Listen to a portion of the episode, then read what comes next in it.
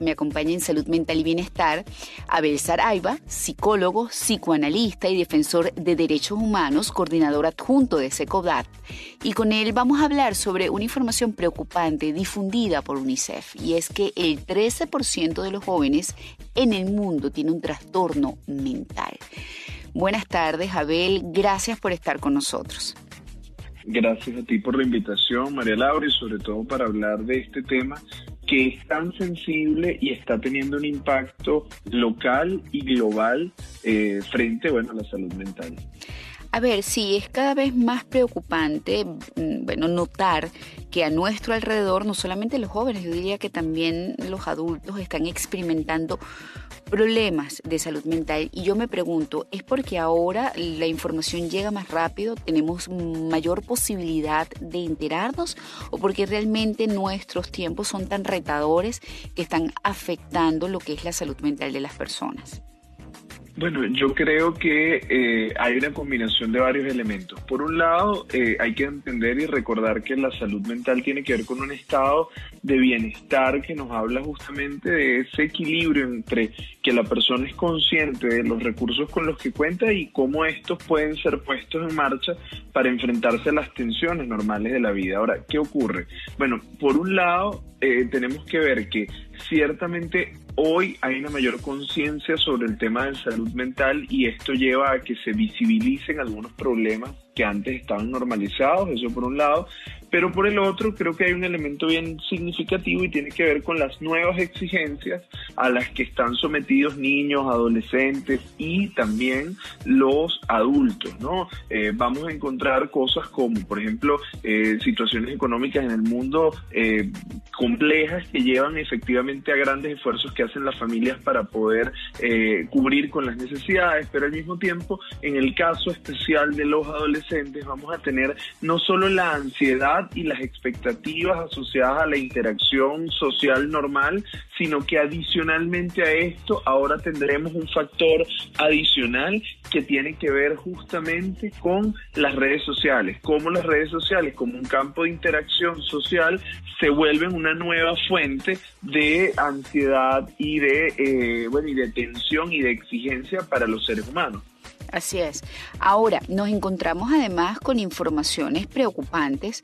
Eh, a mí en lo particular eh, me ponen a pensar y, y, me llenan de cierta ansiedad. Y es, por ejemplo, este titular que me encontré el lunes de Infobae que dice así, ha habido un aumento constante en la cantidad de niños que son atendidos en las salas de emergencia por pensamientos suicidas, según un nuevo estudio, y el aumento comenzó incluso antes de la pandemia de COVID-19. Ya no estamos hablando solamente de jóvenes sino de niños. Esto es realmente alarmante. En Venezuela, ¿qué me puedes decir cómo está la situación de la salud mental de nuestros jóvenes? Bueno, yo creo que nuestros datos locales coinciden efectivamente con esto que es preocupante. En SECODAP venimos estudiándolo desde hace eh, un buen tiempo ya y nos hemos dado cuenta que ciertamente antes de la pandemia, estamos hablando del año 2019, ya podíamos identificar que un 22% de nuestros casos presentaba algún tipo de alteración del estado de ánimo, es decir, cuadros que van entre la ansiedad y la depresión y ya con presencia de riesgo suicida. Conforme avanzó la pandemia, esto alcanzó incluso un 39% que se mantuvo estable hasta este año, donde hemos visto apenas una reducción del 3%, teniendo en cuenta que la pandemia representaba confinamiento, cierre de las escuelas, entre otros factores, consideramos nosotros que aún el número que vemos hoy sigue siendo muy alto y año a año, incluso con las fluctuaciones que hemos podido ver en los datos, lo que no ha dejado de incrementar es la severidad de este riesgo suicida para niños y adolescentes. Y esto obedece a dos elementos muy importantes eh, que pudiéramos ver como grandes puntos gruesos. Uno, a nivel mundial, no existe eh, una adecuada inversión en materia de salud mental, en programas de salud mental, los, servicios de salud, incluso los países más desarrollados atienden eh, de manera prioritaria la salud física y no así la salud mental y emocional. Esto, por supuesto, no escapa a nuestra realidad en Venezuela, donde se invierte menos del 0,01% del presupuesto del Ministerio de Salud en esta materia.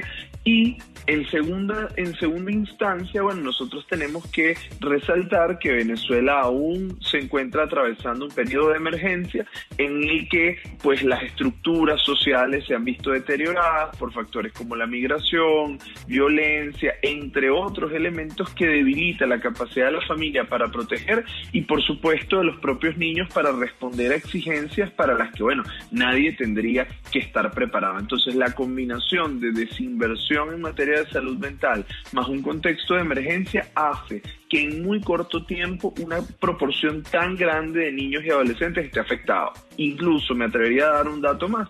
Lo que vemos también con mucha preocupación es la aparición de casos más tempranos. Hoy día podemos hablar de incluso el caso más temprano que hemos recibido de 8 años de un niño con riesgo suicida. Ya pensar que un niño de 8 años plantee o, se, o considere la alternativa de hacerse daño, de acabar con su vida, nos habla bueno, de qué tan afectada tiene que estar su realidad para que un niño de esta edad perciba que esta es la única salida. Y lo peor del caso, eh, sin yo ser experta en la materia, es que estos niños tienen a la mano mucha información como para poder lograr sus objetivos y esto es realmente preocupante. Entonces, ¿qué debe hacer papá y mamá para poder abordar oportunamente un, riesgo de esta naturaleza? A ver. Sí, definitivamente es un tema que a nosotros también nos preocupa y creo que con mucha responsabilidad hay que decir que hay que realizar todos los esfuerzos necesarios para la prevención y en ese sentido, bueno, hay dos cosas que hay que identificar y esto es parte de nuestro drama local, ¿no?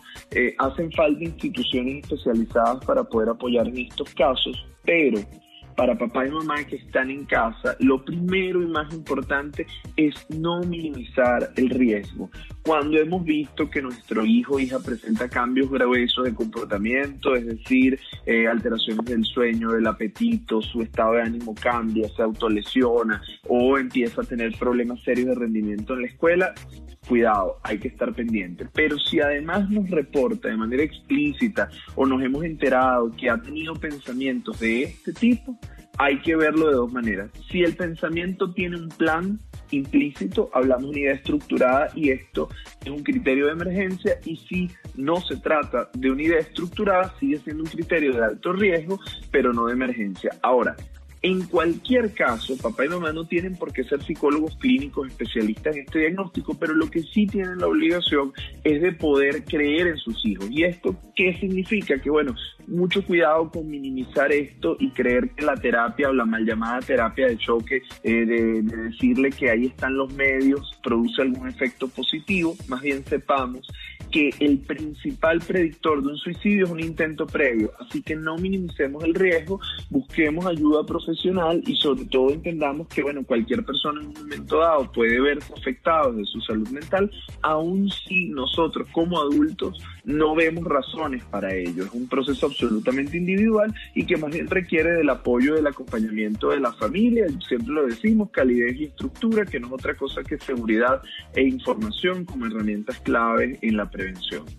Bueno, muchísimas gracias como siempre, Abel. Danos redes sociales, por favor. Gracias a ti siempre por el espacio, arroba Abel Saraiva y arroba Secodap para cualquier consulta o orientación sobre estos temas. Bueno, muchísimas gracias a Abel Saraiva por habernos acompañado para hablar de un tema tan pertinente y que debemos tomar muy pero muy en serio en casa. El 13% de los jóvenes en el mundo tiene un trastorno mental según la UNICEF y las cifras son alarmantes. En Venezuela no son distintas, por tanto hay que estar muy atentos a cualquier trastorno de la emoción que experimenten nuestros jóvenes y nuestros pequeños, jóvenes y nuestros pequeños, jóvenes y nuestros pequeños, jóvenes y nuestros pequeños, jóvenes y nuestros pequeños, jóvenes y nuestros pequeños.